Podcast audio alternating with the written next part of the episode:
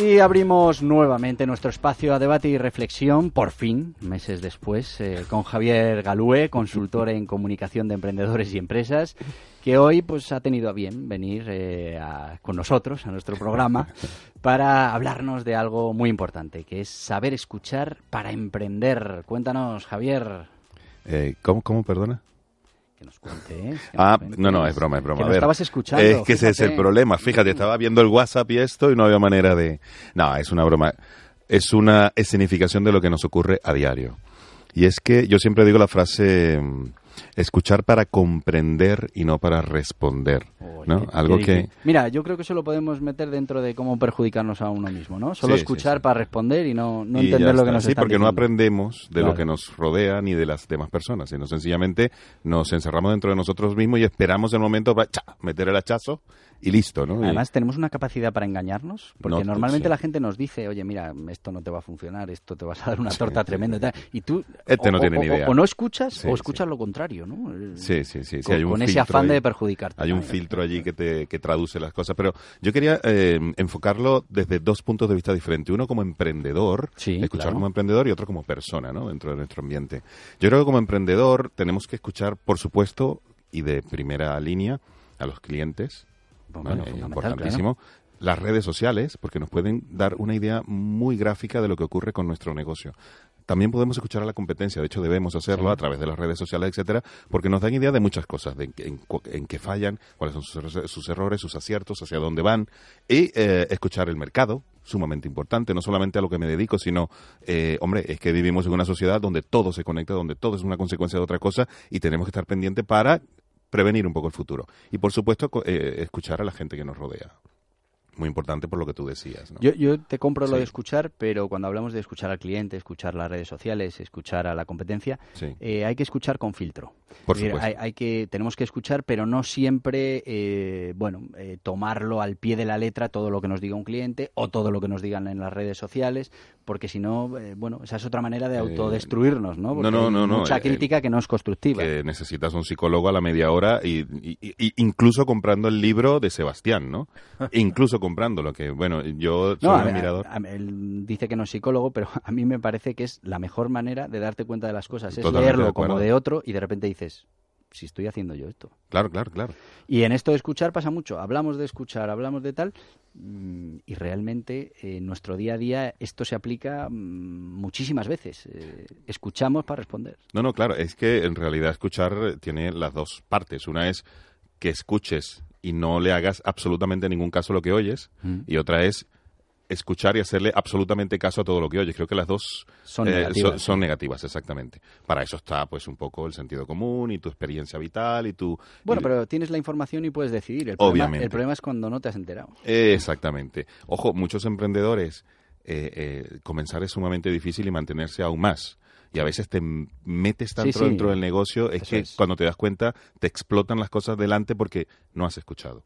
No, y luego esa cosita que tenemos por ahí que se llama ego, que, que muchas veces al que ha emprendido y no, no se ha dado la torta todavía, pues la tiene, tiene el ego muy grande y, y eso hace que se nos taponen los oídos, ¿no? Que no escuchemos lo que dice el mercado, que no escuchemos lo que dicen los demás y eso es un problema. No, y escuchar, fíjate que tiene muchísimas ventajas. Por ejemplo, primero que puedes tener, como habíamos dicho, nuevas ideas.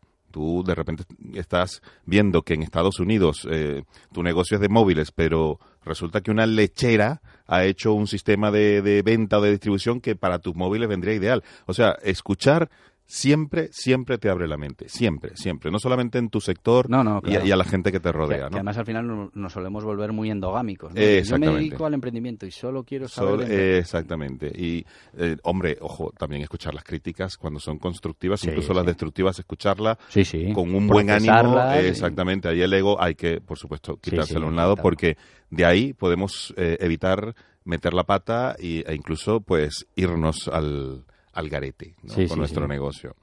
Eh, yo creo que también escuchar nos da incluso disciplina, porque cuando tú, por ejemplo, escuchas las redes, no es abrir el teléfono y ver lo que hay por ahí. No, no, no, es eh, crearte un buen sistema para saber qué se está hablando, dónde se está hablando. Eso implica tener disciplina y, y, y, y- y realmente preocuparse y ocuparse de lo que estás escuchando. ¿no? Pero Cuando estamos hablando de escuchar a las demás personas, ahí la cosa es mucho más compleja. Y dentro de una, dentro de una organización somos personas, tenemos que escucharnos a nuestros socios, a nuestros clientes, a nuestros proveedores, a nuestra familia, a etcétera. compañeros. Exactamente. Y ahí generalmente nunca lo hago yo ni lo hacemos bien, yo creo que casi ninguno.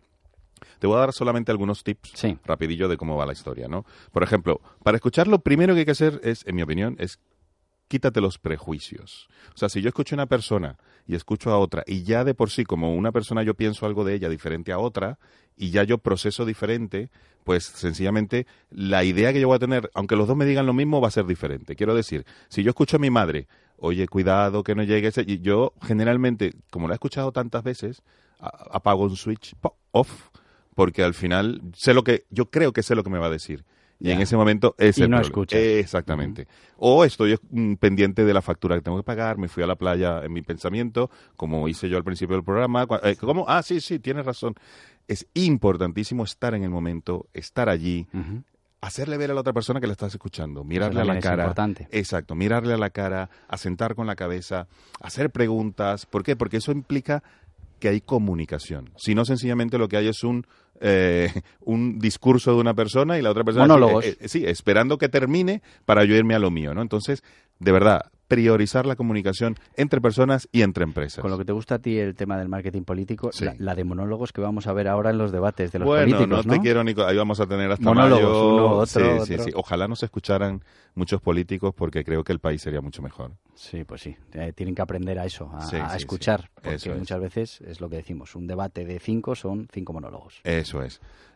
De todas formas, como te digo, hay muchas reglas, por ejemplo, no interrumpir cosa que hacemos en la mayoría de las veces. Creía que ibas a decir que haces siempre. No, no, no, te, estaba mirando a ti, lo que es que estamos en radio.